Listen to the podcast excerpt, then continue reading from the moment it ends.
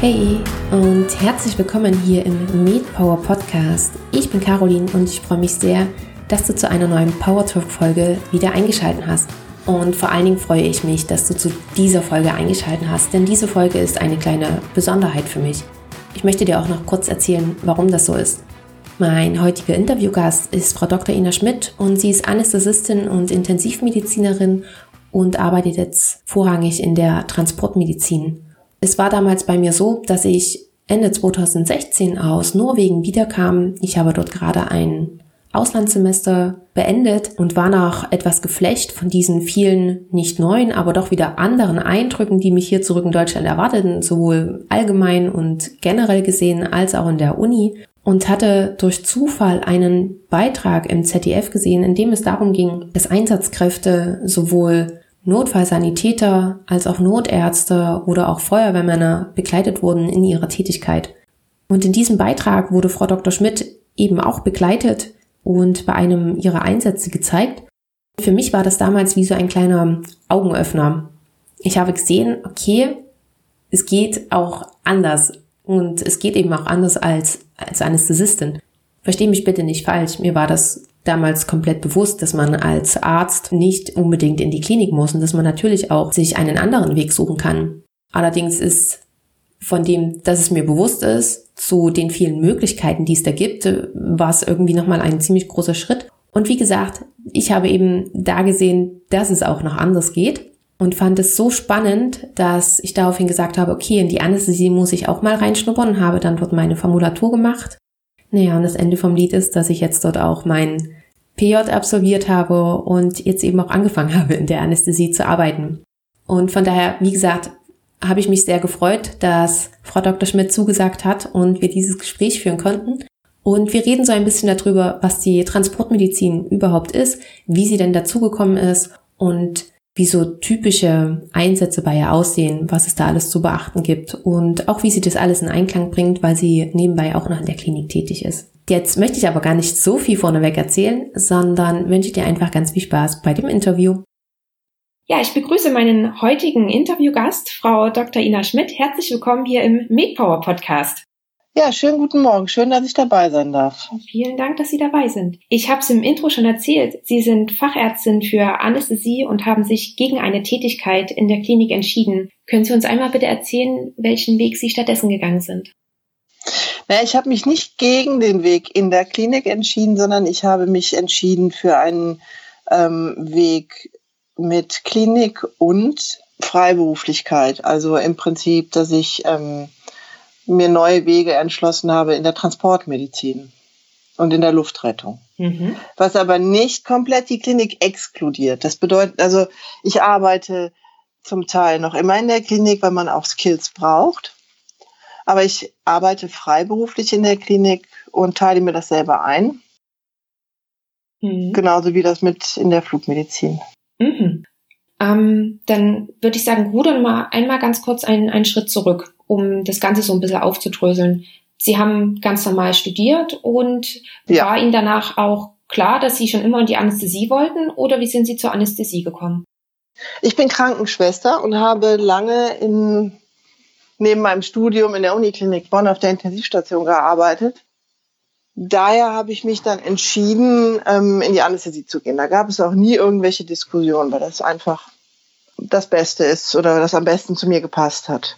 Dann habe ich ähm, mein Studium halt beendet, bin dann auch tatsächlich in die Anästhesie gegangen, habe mehrfach die Krankenhäuser gewechselt, bin dann nach dem Facharzt wieder zurück in die Uniklinik Bonn gegangen äh, mit einer halben Stelle und habe dann dort eigentlich gedacht, dass äh, ich lieber freiberuflich sein möchte und habe 2007 angefangen mit der Transportmedizin.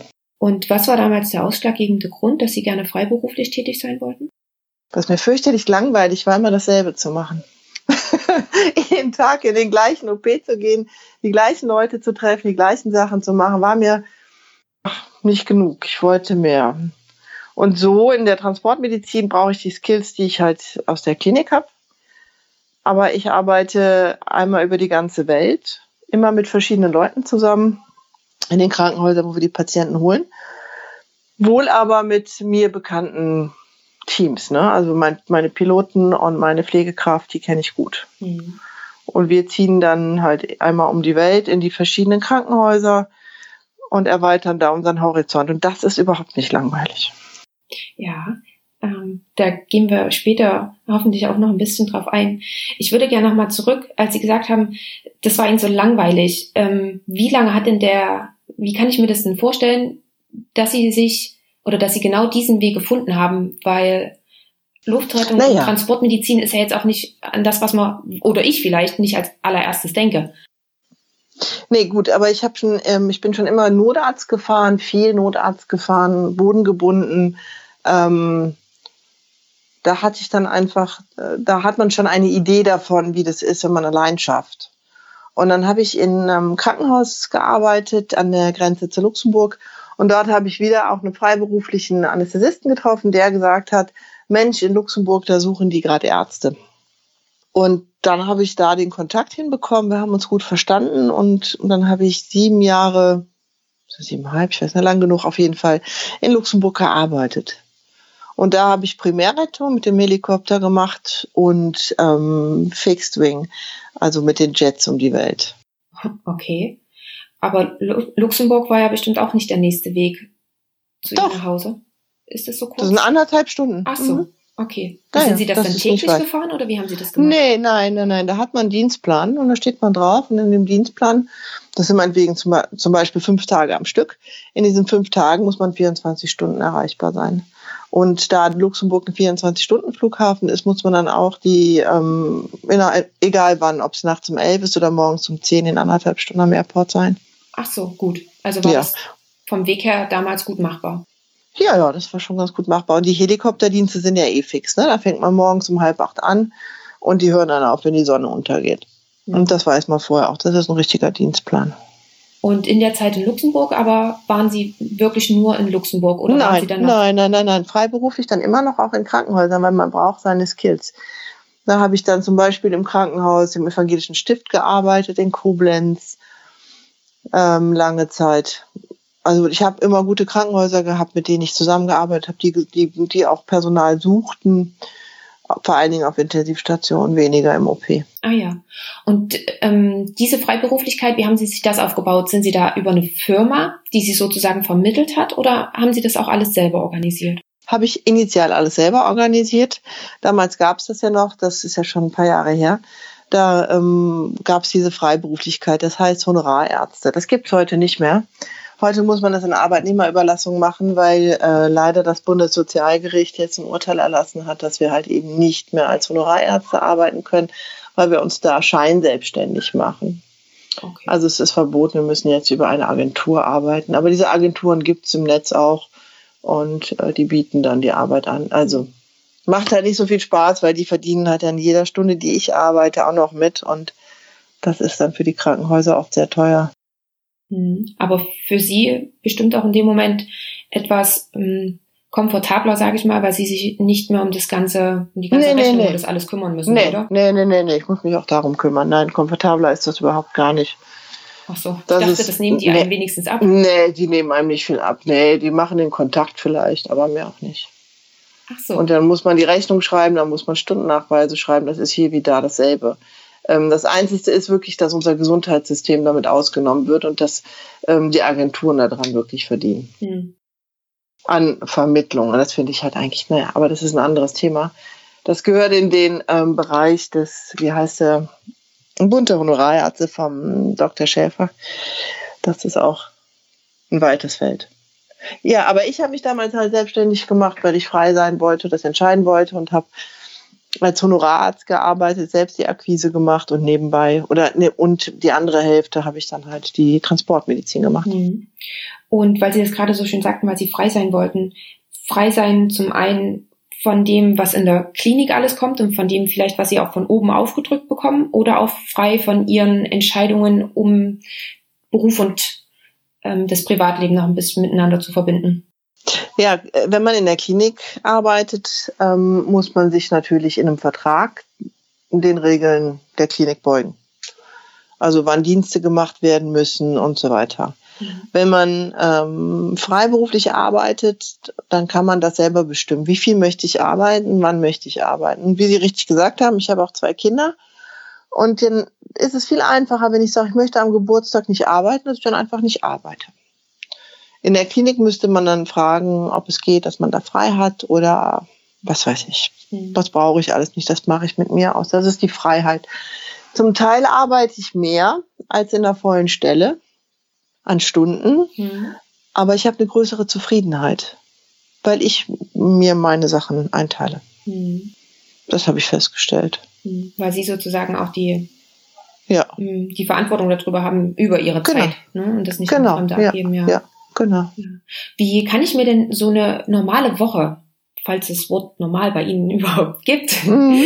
Äh, wie kann ich mir denn sowas vorstellen? Ja, das ist so, also pff, eine normale Woche. Normalerweise sind meine, ist mein Monat immer geplant. Die Sommermonate sind eng mit Fliegen geplant, weil einfach das Geschäft da auch größer ist und weniger mit Klinik. Zum Beispiel diesen Monat habe ich ähm, bis jetzt noch keinen Krankenhausdienst, es sei denn, die brauchen mich irgendwann, dann rufen sie an. Mhm. Zum Beispiel Montag, da rufen sie dann an von der Klinik und fragen, können Sie am Freitag einen Nachtdienst machen? Und dann kann ich sagen, ja, dann mache ich meinetwegen Nachtdienst. Mhm. Und ähm, andersrum ist das mit dem Fliegen dasselbe. Dann kommt eine Firma, die sagt, wir haben Transport von Athen nach Melbourne, könnten Sie den begleiten? Patient hat das und das, passt das in die Zeit, ne? Und dann, dann fange ich an, die Woche zu planen. Oder eine Ambulanzfirma kommt, ich arbeite eng zusammen hier mit Airlines in Köln-Bonn mittlerweile. Die fragen halt freundlich an, ob ich Zeit hätte für einen Transport und dann mache ich den. Dann kann das sein, dass ich dann montags die Woche sortiere, dienstags einen Ambulanzflug mache, meinetwegen von Tunesien nach England und dann am Mittwoch mal daheim bin, donnerstags einen Nachtdienst mache und freitags dann für eine andere Firma dann einen Transport fliege nochmal. Hm. Also wirklich, ähm, da gleicht keine Woche der anderen nee. und sie stellen das wirklich immer individuell zusammen. Genau, ich stelle ja. das dann so zusammen, dass es aber auch immer fair ist, ne? weil man äh, da auf einem Markt arbeitet, der, der sehr eng umkämpft ist und der sehr viel Konkurrenz auch hat. Deswegen ähm, habe ich zum Beispiel eine Ambulanzfirma, für die ich arbeite mit Flugzeugen ähm, und, und, und nicht fünf. Also ich arbeite jetzt nicht nur für den ADAC oder für sonst wen, sondern wirklich dann nur für die eine. Nur für die eine. Hm. Hm. Und wie versuchen Sie das einzuteilen? Ähm, ich meine, klar, Sie haben schon gesagt, jetzt gerade in den Sommer Sommermonaten gibt es mehr mehr ähm, Transportdienste, aber ist es dann schon so, dass Sie eher versuchen 50-50, sowohl in nee. der Klinik oder Nee, ich mache das so, also ich habe 15 Tage, die ich arbeite im Monat, mehr arbeite ich nicht. Ah ja. Mhm. So, das, und diese 15 Tage werden aufgeteilt in Klinik und Fliegen. Okay. So ist das, ganz ja. einfach. Und das ist dann halt mal ein bisschen mehr Fliegen, weil Sommer mhm. und weniger Krankenhaus und im Winter mehr Krankenhaus, weniger Fliegen. Mhm. Wie sind Sie denn gerade auf diese 15 Tage gekommen? Meine, mein Kopf. Ich habe mir gesagt, ich will nicht mehr als, äh, als eine halbe Stelle, was natürlich Quatsch ist. Aber ähm, ich habe mir überlegt, dass ich dann mit den 15 Tagen ja im Prinzip 50 Prozent arbeite und die Familie so glücklich ist und ich auch. Mhm. Dass ich natürlich in den 15 Tagen deutlich mehr Stunden mache als andere Leute in 15 Tagen, ist auch klar. Ja. Ja. Mit wie vielen Stunden gehen Sie dann ungefähr raus? Was ist so ein normales Stundenpensum dann in Ihrem Monat? Hm. Das hängt dann davon ab, ne, wie lang die Tage sind, aber das geht schon so 160, 180, manchmal 200. Hm. Also fast wie in eine volle Stelle. Die mache ich dann halt nur in einer halben, ja. ja, ja, im halben Monat. Die Transportzeiten sind länger. Also wenn ich, wenn ich jeden Tag 12 bis 14 dann komme ich einfach schneller auf die Stunden, als wenn ich nur acht Stunden Narkose mache im OP. Ja, natürlich. Ne? Ja. Und wie ist es dann, wenn Sie, wenn Sie fliegen? Hm, ist es meistens nur, dass Sie wissen, okay, ich habe heute einen Transport und den fliege ich oder stehen dann auch schon mal mehrere, je nachdem wahrscheinlich auch wie lang die Strecke ist, oder? Naja, es gibt die, ähm, es gibt die Flüge, die kürzer sind. Wir sind in Europa, wir haben Urlaubszeit. Patienten werden schnellstens eigentlich immer heimgeflogen. Mhm. Zumindest ist das der, die Prämisse. Da kann man schon mal zwei machen, ne? Mhm. Kann man Köln, Bonn, Korsika, Korsika, Berlin, Berlin, Korsika, Korsika, Düsseldorf, fertig. Das geht so an einem Tag. Wenn die Patienten nicht so krank sind. Wenn die Patienten krank sind, dann wird das Ganze ein bisschen äh, anstrengender, weil dann müssen, dann landen wir, dann fahren wir erst ins Krankenhaus, dann nehmen wir die arabischen Länder, da braucht man deutlich länger mit ihren ganzen Ein- und Ausreisezeremonien. Ist man da ordentlich unterwegs? Ähm, dann kann auch so ein Transport wie zum Beispiel das Tunesien, Marokko, Algerien oder sowas, kann dann deutlich auch einen ganzen Tag dauern. Hm. Mit Bodenzeiten, mit Security-Zeiten, äh, mit Kranken, also wirklich Bodenzeiten inkludiert dann alles.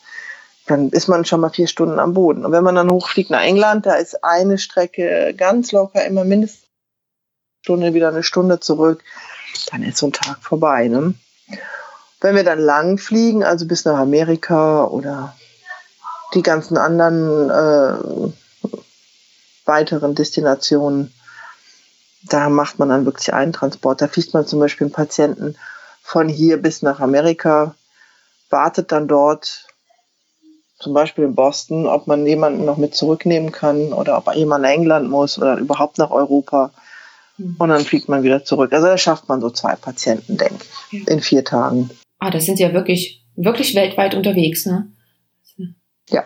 Hm, kommen solche Flüge nach Amerika häufiger vor? Ja, ja, die sind also, wenn man mit den großen Flugzeugen unterwegs ist, kommt das häufiger vor. Das sind dann, wir waren kleinen natürlich auch, aber die großen, das, da ist das Angebot dann halt einfach, dass man nur einmal tankt und dann in Amerika ist. Das geht relativ schnell. Oder bis nach Kanada hoch. Okay, spannend. Ja, das sind dann zum größten Teil halt Sekundärverlegungen oder aber auch ähm, Patienten, die evakuiert werden müssen. Das bedeutet, dass, dass ähm, also jetzt zum Beispiel, also eine Evakuierung ist jemand, der jetzt in, in Ägypten eine Lungenembolie hat, mhm. als Beispiel. Und der muss dort weg, weil die Ägypter das jetzt da nicht richtig behandeln können. Und da muss man den halt schnell da wegfliegen. Und da fragen wir nicht, nicht, nicht groß nach, was der alles hat oder nicht hat, sondern da sagen wir genau wie im Rettungsdienst, da fliegen wir hin und machen die Arbeit. Wenn ich jetzt einen Patienten in die Staaten fliege, der Zustand nach Pneumonie, tracheotomiert oder sonst was ist, da ist natürlich die Abklärung wesentlich härter und da sind auch die Kriterien härter, weil ich bringe einen Patienten aus einem sicheren ähm, sicheren, einer sicheren Umgebung am Boden in die Luft, was unsicher ist, wieder in ein sicheres. Und deswegen muss der Patient so stabil wie möglich sein, mhm. dass da nichts passieren kann. Ja. Das heißt, gibt es da auch bestimmte Kriterien, weil Sie das gerade so sagten, die dann mit erfüllt sein müssen, die Sie den Kollegen vor Ort an die Hand geben, dass Sie sagen, ich nehme den Patienten nur, wenn das, das und das ja. erfüllt ist? Ja. Ja, das ist aber so, dass das die, ähm, die Abklärung machen. Also wenn man einen Patienten, das ist ja wie eine große Börse jeden Tag. Das kennt ja so, also das kennt man nicht nur zum Erklären. Also jeder von uns hat irgendwo eine Versicherung, eine, eine Mastercard oder sonst irgendwas. Da ist eine Reiserückholversicherung mit drin, in unterschiedlichem Ausmaß. Wenn man jetzt erkrankt, dann äh, ruft man diese Hotline an, dann läuft das äh, über die Versicherung. Die Versicherung guckt dann, ähm, wer ist der beste Anbieter für diesen Patienten, im Be also im besten Fall. Und dann gibt es da wie so eine große Börse jeden Tag, wie so ein großer Teich, wo all die ganzen Fälle drin sind. Und da kriegen dann, zum Beispiel, wenn wir jetzt in Athen stehen würden und dieser Patient müsste von Athen weg, sind wir natürlich mit der Maschine billiger als jemand, der von München kommen müsste mit mhm. einer neuen Maschine. Ne? Deswegen kriegen wir den Zuschlag, wenn wir da unten stehen, zum Beispiel. Und so wird das, geht das jeden Tag einmal rund um die Welt. Wer fliegt wen, gerade wohin?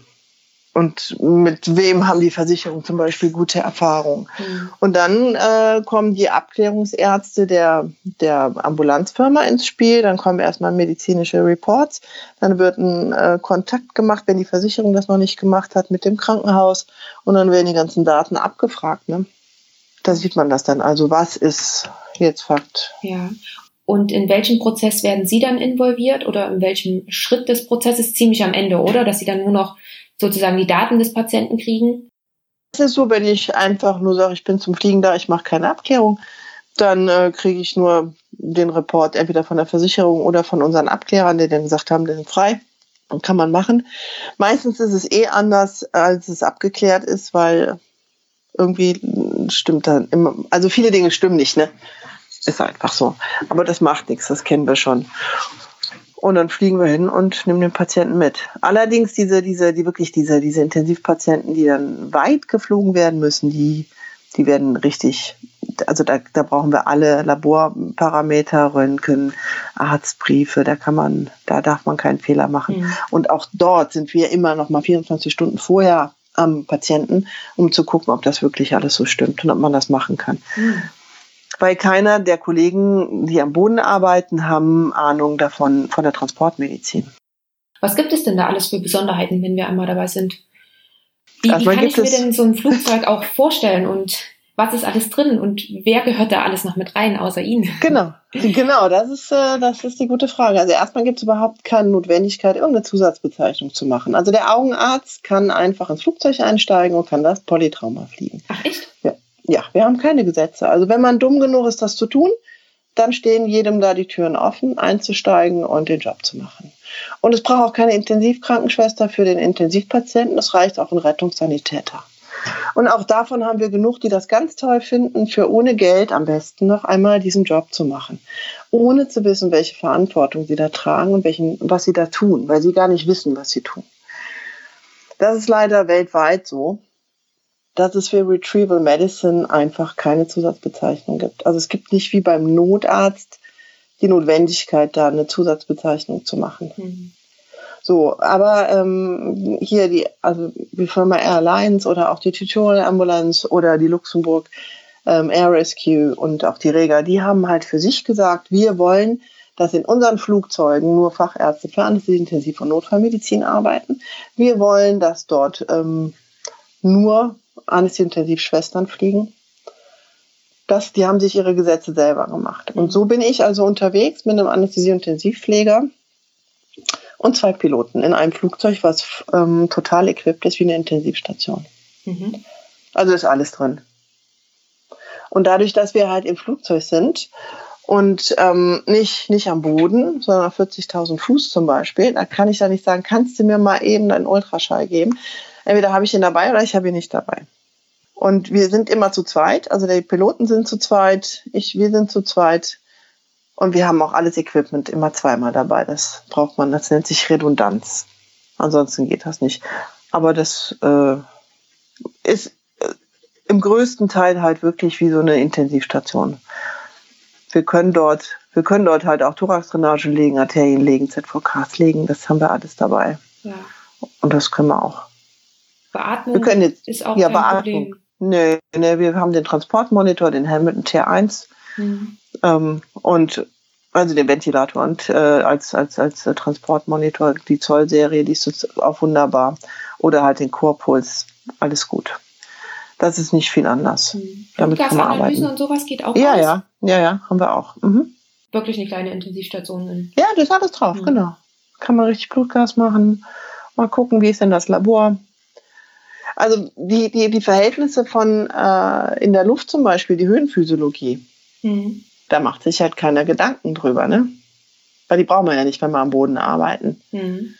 Aber was passiert mit der Chipstüte, die wir in die Luft bringen? Das ist schon mal so was Visuelles, ne? Die dehnt sich ja aus. Mhm. Und jetzt habe ich überall, wo ich Luft habe im Körper, dehnt die sich ja auch aus. Also nicht nur in der Chipstüte. Das ist immer mein Beispiel. Und das ist zum Beispiel anders. Und da denkt dann auch keiner dran, der am Boden sagt, der Patient ist fit to fly. Weil wenn der am Boden schon auf 70 Prozent oder 80 Prozent FiO2 läuft von der Beatmung, ja, dann, dann schafft er das auf 40.000 Fuß nicht. Weil sich da halt eben die Sauerstoffverhältnisse verändern, am Grunde der, äh, also wenn man die Höhenphysiologie dann anwendet. Ja. Was würden Sie denn in so einem Fall wie würden Sie denn Machen. in so einem Fall vorgehen, genau? Naja gut, das ist ja, also wenn ich jetzt sage, ich habe einen Patienten mit dem ADS, der hat das ADS nicht erst seit gestern, ähm, dann kann man sagen, gut, der liegt in einer guten Klinik, kann man sagen, kann er bleiben. Da müssen die halt die Therapie machen. Wenn die Kanaren sagen, nee, also eigentlich schafft man das nicht, das ähm, ist nichts mehr für uns, der muss hier weg, dann kann man den Patienten im Sea-Level fliegen. Dann fliegen wir den Patienten also quasi auf Meereshöhe zurück. Das ist dann nicht auf 40.000 Fuß, sondern meinetwegen dann auf 20.000 oder 21.000 Fuß, sodass der Kabinendruck halt eben dem der Meereshöhe entspricht, also wo wir, also Ground Level, wo wir sind. Mhm. Und es obliegt dann Ihrer Verantwortung zu sagen, wir müssen das jetzt machen, wir müssen jetzt so und so. Ja, ja, klar. Ja. ja, ja, ja, klar. Das ist dann das Ding, was wir dann sagen. Dass wir den Patienten dann so transportieren, wie es für ihn am sichersten ist. Und dann nimmt man halt nicht die lange Strecke bis nach, bis nach, bis in die Staaten, sage ich, sondern dann sage ich, nee, dann gehen wir jetzt die eine Stunde eben in eine große Klinik in Spanien oder in äh, maximal bis, bis in die Schweiz oder so. Mhm. Und das sagen die Versicherungen dann auch. Ja. Und dort wird der Patient dann halt suffizient weiter therapiert, bis er dann stabil genug ist, ins Heimatland zurückzugehen. Mhm. Und weil Sie das auch gerade angesprochen haben, gerade die veränderte Physiologie durch die Höhe und dass es eben kein extra Facharzt oder keine Zusatzbezeichnung dafür gefordert ist, ähm, gibt es trotzdem irgendwie Lehrgänge oder Seminare, die auch Sie besucht haben, um sich vorzubereiten? Oder ist es dann auch ganz viel mh, hm, Eigenstudium, und es ist ganz viel, ja, es ist ganz, ganz viel Eigenstudium, aber es gibt natürlich gerade im englischsprachigen Raum die Möglichkeiten, sich da aus weiter und fortzubilden. Es gibt ähm, an der University of Otago in Neuseeland gibt es einen Fernstudiengang über Retrieval äh, Medicine. Mhm. Den kann man äh, bis zum Master of Health machen. Dann ähm, das Diploma of ähm, Retrieval Medicine über den, ähm, das ist Royal College of Surgeons in Edinburgh. Da kann man sich äh, zertifizieren. Und wenn man natürlich sagt, ich finde aber überhaupt keine Literatur oder keine Kurse, die mich darauf vorbereiten, dann gibt es, ähm, wenn man englischsprachig guckt, gibt es halt eben den äh, CCAT-Kurs zum Beispiel von Dr. Terry Martin. Das ist der, ähm, der heißt Clinical Considerations in Aeromedical Transport. Und den habe ich auch gemacht. Und äh, das ist wirklich total fein. Da kann man eine Menge lernen. Ist natürlich eine große Recherche weil das die, diese Industrie ja davon lebt, dass wir Mediziner billig sind und ähm, nicht so viel nachfragen. Und umso mehr man ausgebildet ist, umso mehr fragt man nach und ist sicherlich auch ein wenig unbequemer. Das ist so mein Eindruck in der deutschsprachigen Ecke. Hm. Aber das klingt auch schon so, dass Sie sagen, dass wir Deutschen da den anderen ein bisschen hinterherhängen. Ich meine, wenn es gerade ja. englischsprachig schon Zusatzbezeichnungen extra also noch mhm. Studium gibt, dann ja. fehlt es ja schon bei uns. Das fehlt bei uns. Vor allen Dingen auch, ich meine, die Engländer sind ja eh so von, die sind ja doch ein sehr verschultes Volk. Ähm, macht ja auch äh, macht ja auch Sinn in der Medizin, dass man einfach sagt, so und so und so und so muss was gehen das ist jetzt nicht gesetzlich vorgeschrieben, ne? also auch nicht in England oder Amerika oder sonst wo. Das, das ist nice to have. Mhm. Aber sie bieten es wenigstens an und sie machen es publik. Das ist halt bei uns in, äh, leider nicht so. Und ähm, die Nachfrage, also die, das Interesse ist auch nicht da, muss ich ganz ehrlich sagen, von, von unseren Kollegen. Die interessieren sich nicht dafür. Die steigen dann lieber da ein und machen das. Ich fliege einmal nach Gran Canaria, was soll da schon passieren? Warum muss ich einen extra Kurs machen? Das ist leider so diese Kurse, die werden hier angeboten und ähm, finden eigentlich keinen, keinen großen Zulauf, muss ich so sehr sagen. Deswegen, ja, das, die, die Welt der Transportmedizin ist relativ klein und äh, wenn man wenn man da nicht so passioniert ist, ja, dann macht man das halt eben nicht mal, weil es gibt ja keine keine Notwendigkeit, es gibt ja niemanden, der das verlangt. Das ist anders, als wenn ich auf eine Intensivstation komme dort die Patienten übernehme, dann wollen sie alle meinen Facharzt, meine Approbation und die Zusatzqualifikation und noch was sehen, damit ich das tun kann. Ne? Das ist halt im Flugzeug nicht gegeben. Das will halt keiner sehen. Ja. Genau, da ist dann, dann ist dann eben wieder Eigenverantwortung gefragt. Genau. da muss man sich, ja genau, man muss sich da einfach selber hinterklemmen, man muss das selber wollen, man muss auch mal den Worst Case denken und sich dafür interessieren, was man da tut. Und ähm, das nicht nur mal eben als netten Flug neben der Klinik sehen, sondern als eigenes Fachgebiet. Mhm. Was es ja eigentlich auch ist. Ne? Ja, ja. Aber ich finde, da haben Sie ja auch einen super Weg gefunden, indem Sie ganz einfach sagen, ich kann nicht nur fliegen, ich brauche auch die Skills. Ich mhm. muss mir das so einteilen, dass ich auch noch in der Klinik bin. Ja. Aber die guten Kollegen, also die, mit denen ich auch gerne und viel zusammenarbeite, die machen das alle so wie ich. Mhm. Also man hat eine gewisse Zahl an, an, äh, an Diensten in der Klinik und, oder auch eine feste Klinik, wo man variabel arbeiten kann, plus die Transportmedizin. Mhm. Ähm, was ich noch äh, fragen wollte rund ums Fliegen, ähm, nochmal kurz zurück zur Crew. Ist es so, dass Sie ähm, eher immer mit den gleichen fliegen oder ändert sich auch die Zusammensetzung? Das ändert sich. Das ändert sich. Also Sie haben immer, ähm, also man hat halt einen Pool, nehmen wir mal zum Beispiel 50 oder nehmen wir 30, 30 oder 30 Ärzte, 30 Pfleger und wir werden immer zusammengewürfelt, wie man halt gerade Zeit hat. Ähm, ich kann mir natürlich, wenn man so einen Dienstplan hat und dann sehe ich meinetwegen die Steffi drauf, ich habe aber ich habe schon viel mit Steffi in der Klinik gearbeitet und dann sage ich, ich würde gerne die Runde mit Steffi fliegen, die hat auch die nächsten drei Tage Zeit. Und dann muss man gucken, ob das dann zum Beispiel passt oder ob ich nicht doch lieber Simon nehme. Also, also ne, das ist ein bisschen auch die, ähm, die Sache, wie, wie die Leute ähm, verfügbar sind, aber auch wie die dann auch qualifiziert sind. Zum Beispiel, wenn wenn man jetzt ein Team hat, wo man einen sehr erfahrenen Flugmediziner hat und einen unerfahrene Pflege oder unerfahrenere Pflegekraft, würde ich mal sagen, dann tut man lieber die beiden zusammen als zwei Vollprofis und zwei Anfänger. Hm. Das ist, ne? Also, aber unterm Strich kennen, kennen dich eigentlich alle. Ja. Und ähm, das Team ist auch mal schnell formiert, das läuft. Und den, bei den Piloten ist dasselbe. Manchmal fliegt man zwei Jahre nicht mit, mit einem Piloten und dann wieder sechsmal hintereinander. Manchmal ist das so. Und haben die Piloten auch eine medizinische Grundausbildung oder fliegen die wirklich nur? Nee, die haben keine medizinische Grundausbildung. Das ist leider so. Die müssen aber vom Arbeitgeber unterwiesen werden, ne, über den Arbeitsplatz, was sie dort tun. Und ähm, es gibt diese und diese, aber eigentlich habe ich bis jetzt ähm, zu 90 Prozent äh, Piloten getroffen, die von ihrem Beruf sehr überzeugt waren und den machen, weil sie den, weil sie, weil sie dafür stehen für die Ambulanz. Es gibt natürlich auch wieder die, die sagen, ich will eigentlich gar nichts mit Patienten zu tun haben. Ich bin hier dummerweise gelandet. Ach nee, das will ich jetzt nicht. Und die, die sind also völlig, also unmedizinisch, würde ich sagen. Aber die, die ähm, sich das genau überlegt haben, die dann macht das schon Spaß. Die helfen auch mit, die räumen ein, die räumen aus, die fragen, wie es geht. Wir machen Briefing vorher, wir machen Briefing nachher. Wir sind schon ein Team. Hm. Schauen schon alle nacheinander. Ich hätte jetzt auch gedacht, dass man gerade ja beim Verladen des Patienten auch da eigentlich auf die Hilfe von, von jedem angewiesen ist, der irgendwie mit dabei ist. Und auch es gibt da auch Piloten, die der Meinung sind, das ist zwar sehr selten, äh, wir bleiben einfach mal im Flugzeug sitzen und warten, bis der Patient alleine ins Flugzeug kommt. Die gibt's auch. Und sagen dann, wir sind Piloten wir brauchen das nicht. Aber das ist halt selten. Ja. Ne? Das, sind, das, sind, das sind Ausnahmen. Das sind Ausnahmen. Die meisten sind wirklich sehr umsichtig und helfen mit. Und äh, sind Sie denn zufrieden über Ihren Weg, so wie Sie ihn gegangen sind? Ich meine, müssen Sie ja, weil wenn Sie das seit 2007 machen und bis jetzt noch machen, dann äh, muss es ja gut sein. Ja, es geht immer wieder hoch und runter. Es äh, verändert sich ja auch ähm, so die, die, die Sicht der Dinge, die man so hat. Mhm. Aber ich könnte mir nicht vorstellen, 100 Prozent im Krankenhaus zu arbeiten. Da würde ich, das würde nicht funktionieren mit mir. Das würde nicht gehen. Deswegen bin ich sehr zufrieden mit meinem Weg. Aber ich denke, die Kinder sind auch glücklich, weil ich so halt auch schon mal sagen kann, wir machen erstmal einfach mal drei Wochen Urlaub. Mhm. Die Integration ist dann besser in das Privatleben. Ja, ja, das ist einfach deutlich, deutlich einfacher zu, zu koordinieren. Ja.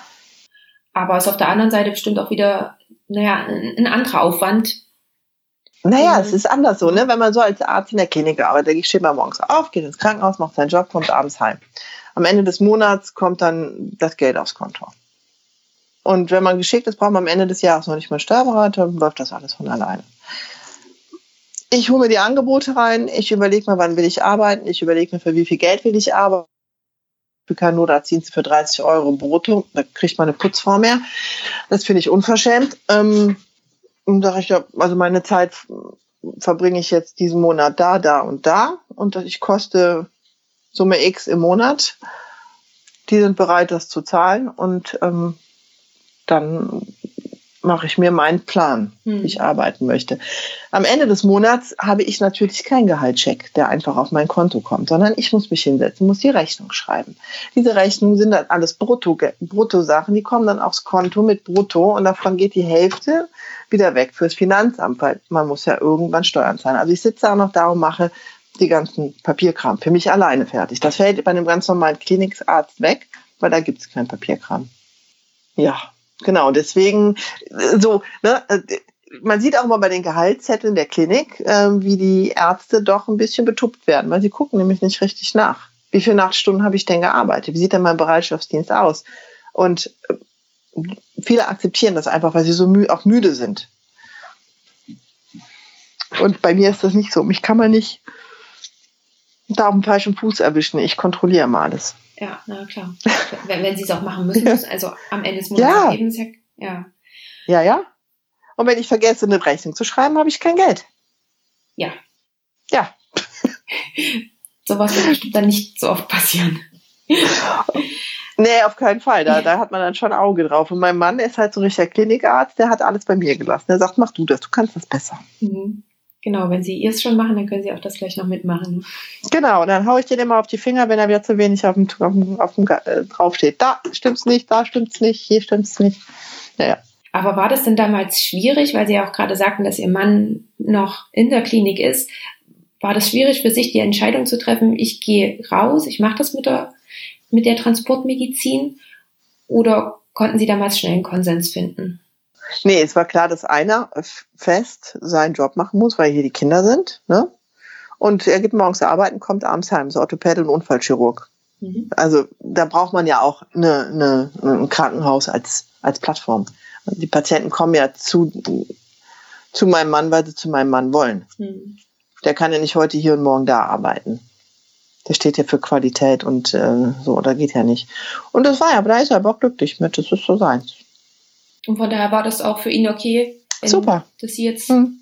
doch mal was Soll anderes gemacht haben. Hm. Ja, ja, das ist eigentlich, das bietet mir halt auch so die Zeit, zum Beispiel wie heute oder wie gestern, dass ich einfach sage, so, jetzt ist Bürotag, jetzt mache ich ja meinen ganzen Bürokram. Hm. So. Ja, oder ich kümmere mich um die Kinder. Oder wenn eins der Kinder krank ist, dann habe ich die Freiheit zu sagen, ich bin daheim. Er kann aber nicht einfach sagen, ich operiere heute nicht, weil äh, Kinder krank. Also wir haben uns guten Weg gefunden. Das würde ich vielleicht auch gerne nochmal ähm, dann in einem anderen Gespräch vertiefen wollen. Okay. Vorher habe ich noch mal, würde ich noch mal kurz zurück zum, zur Transportmedizin. Mhm. Ähm, was ich mich noch gefragt habe, ist, dadurch, dass Sie ja nun weltweit unterwegs sind, wie ist das Ganze mit einer Sprachbarriere? Ja gut, also das ist natürlich das Wichtigste. Man muss ähm, mindestens Englisch sprechen. Mhm. Fließend. Ich spreche jetzt noch Italienisch, Spanisch und Französisch die europäischen Sprachen.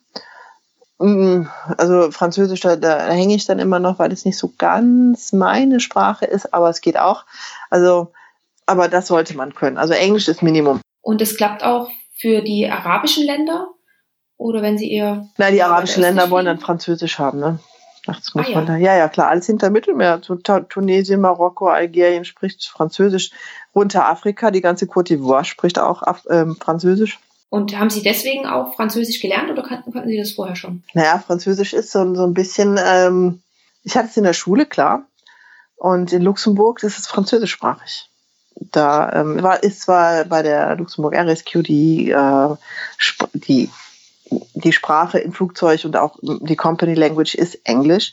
Allerdings sind halt viele Belgier und Franzosen dort, so dass man halt schon auch Französisch sprechen muss. Und da ist das mit da reingerutscht. Mhm. Und auch Spanisch und Italienisch konnten Sie das vorher? Das habe ich studiert. Nee, nee, das habe ich studiert. Äh, bevor ich Krankenschwester geworden bin, habe ich ähm, Spanisch und Italienisch studiert. Und das vergisst man eigentlich nicht. Das kommt Ihnen dann jetzt zugute. Ja, das ist einfach passiert, genau. Und ja, man muss, muss die Sprachen sprechen, dann leben die und dann kann man da die Tür mit öffnen. Das geht ganz schnell. Das ist ja jetzt ideal. Wenn Sie dann auch in die Länder fliegen, können Sie, verlernen Sie eben die gelernten Sprachen auch nicht. echt perfekt. Ja, ja, genau. Dann kann man aussteigen, muss man sich nur manchmal überlegen, hm, wo bin ich jetzt? Und dann, wenn man dann im Flugzeug einen Italiener, einen Spanier und einen Franzosen hat als Pflegekraft, dann kommt man schon mal durcheinander mit den Sprachen. Aber sollte man sich dann auf, auf eine einigen. genau, sollte sich auf eine einigen. Aber das merkt, also das, äh, dadurch, dass ich die Sprachen halt auch wirklich spreche, fällt mir das dann manchmal nicht auf. Dann hat dann mal die Pflegekraft zu mir gesagt, so Ina, Ina, can you please, please speak English. Italienisch zugetextet habe ich dann. War nicht in meinem Plan. Ich dachte, oh, spreche gar nicht Englisch. naja, ja, wenn es dann solche Kleinigkeiten nur sind. nee, das ist lustig. Aber ja. das, also man sollte zumindest Englisch sprechen, gut Englisch sprechen. Ja. Okay. Und wenn wir einmal dabei sind, ähm, Voraussetzungen haben Sie ja vorhin schon gesagt, dass gerade die, die Airlines, bei denen Sie sind, dass Sie dann doch den Facharzt wollen und mhm. den Anästhesiepfleger und Schwester. Wie ist es denn, mhm. ähm, wenn Studenten sich dafür interessieren? Gäbe es da auch eine Möglichkeit, schon mal mitzufliegen und da schon mal reinzuschnuppern? Ich denke ja. Also wenn man sagt, also wir nehmen mal zum Beispiel einen Praktikanten mit, bei der RSQ in Luxemburg war das dann schon so, dass sie auch Formulanten hatten, weil sie auch den Helikopter haben. Die mussten das immer so ein bisschen planen. Ähm, das ist alles, denke ich, Verhandlungssache. Also da kann man dann schon mal schauen, wenn man sagt, so die vier Wochen Formulatur mache ich jetzt in der Transportmedizin. Ich weiß jetzt nicht, wie das mit der Ärztekammer aussieht und mit der Registrierung aktuell, aber es kann ja nicht sein, dass äh, weltweit Patienten von irgendwelchen Fachärzten, äh, von irgendwelchen Ärzten geflogen werden, ja, und gegebenenfalls aber auch noch sterben. Es muss ja irgendwann mal auffallen, dass das nicht funktioniert, dass wir ein Reglement brauchen. International. Ja, und dann wird das sicherlich äh, auch ein, eine Zusatzbezeichnung oder einen eigenen Facharzt geben. Wie lange hat es gedauert, bis wir ähm, die in der Notaufnahme, ne? In, die ganzen Länder wie England und Amerika, die haben, ein, die haben ihren Emergency Physician oder ihren ähm, A&E Doctors bei uns in der Notaufnahme springen die Internisten rum, die Chirurgen rum, die Anästhesisten, die verschiedenen Fachabteilungen. Jetzt erst kommt es langsam dahin, dass man sagt, wir bilden jetzt wirklich gezielt dafür aus und wir haben einen eigenen Facharzt. Und darauf spekuliere ich dann auch irgendwann in der Transportmedizin. Hm, sogar auf einen eigenen Facharzt, nicht auf eine Zusatzbezeichnung wie der Notarzt jetzt, sondern wirklich eine ganz eigenständige Disziplin, genau. würden Sie fordern. Ja, oder halt nochmal ähm, was hinten dran hängen, ne? Also ein Jahr mindestens oder so, dass man sagt, ja. so auf den Anästhesisten, den ich am besten qualifiziert halte für diesen Job, ähm, halt dann noch ein Transportmediziner. Mhm. Beim Militär ist es so. Ja?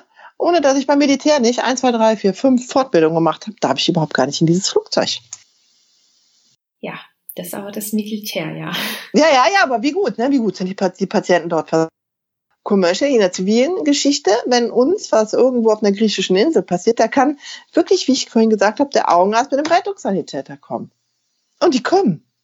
Das ist ganz fürchterlich. Naja gut, aber ich denke, das ist auf dem Weg. Da wird sicherlich was passieren. Ja, das dauert manchmal noch mal alles länger als gedacht. Ja, auf jeden Fall. Aber bin Aber um noch mal ganz kurz auch auf meine Frage zurückzukommen. Ja. Ähm, Platz im Flugzeug wäre also noch für eine ja. fünfte Person. Ja, klar. Ja, okay. Super. Du hast es zu planen. Dann klingt das schon mal sehr gut. Und ähm, in Anbetracht der Zeit ähm, habe ich noch zwei Fragen. Zum einen, können Sie uns denn einmal ein Erlebnis schildern, wo Sie sagen, das war mit das beeindruckendste oder prägendste, was mir in Erinnerung geblieben ist von meinen ganzen Flügen? Es gibt viele. Es gibt viele. Das, was man als Essenz unten rausnimmt, ist eigentlich, ich bringe jemanden nach Hause. Oder ich bringe jemanden zu einem Ort der besseren Versorgung. Und die Dankbarkeit dieser Menschen ähm, ist unglaublich. Also wenn ich irgendwo hinkomme und sage, ähm, mein Name ist ähm, Schmidt, ich bin Ihre Flugärztin und ich bringe Sie jetzt nach Hause, dann fällt von den ähm,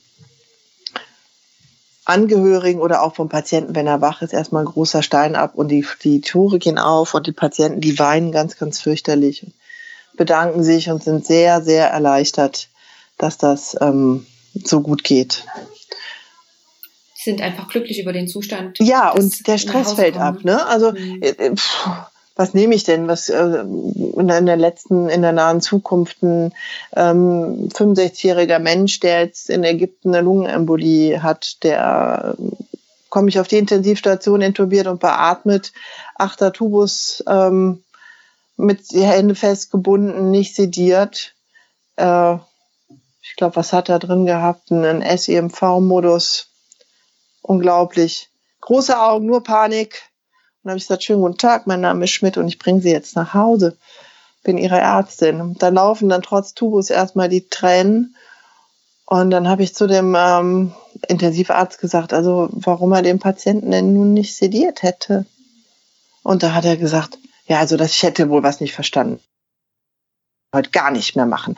Also intubierte Patienten gehörten gar nicht mehr sediert. Also die müssten da halt durch. Dann habe ich gesagt, na gut, da sehen wir das anders. Meine Intensivschwester hatte schon das Medikament in der Hand, das mir dazu lahm und hat ihn erstmal direkt schlafen gelegt. Und wir haben den Patienten dann heimgebracht. Das sind so schlimme Sachen, wo ich dann denke, ähm, um Gottes Willen, was macht ihr hier eigentlich? Oder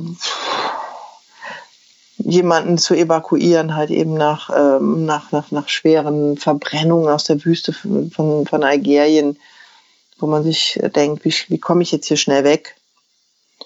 Wie kann ich das am besten organisieren und auch diese Menschen, äh, diesen Menschen dann suffizient helfen? Ne? Weil in Algerien, wenn man in Algerien ist, hat man kein Visum, da kommt man nicht raus.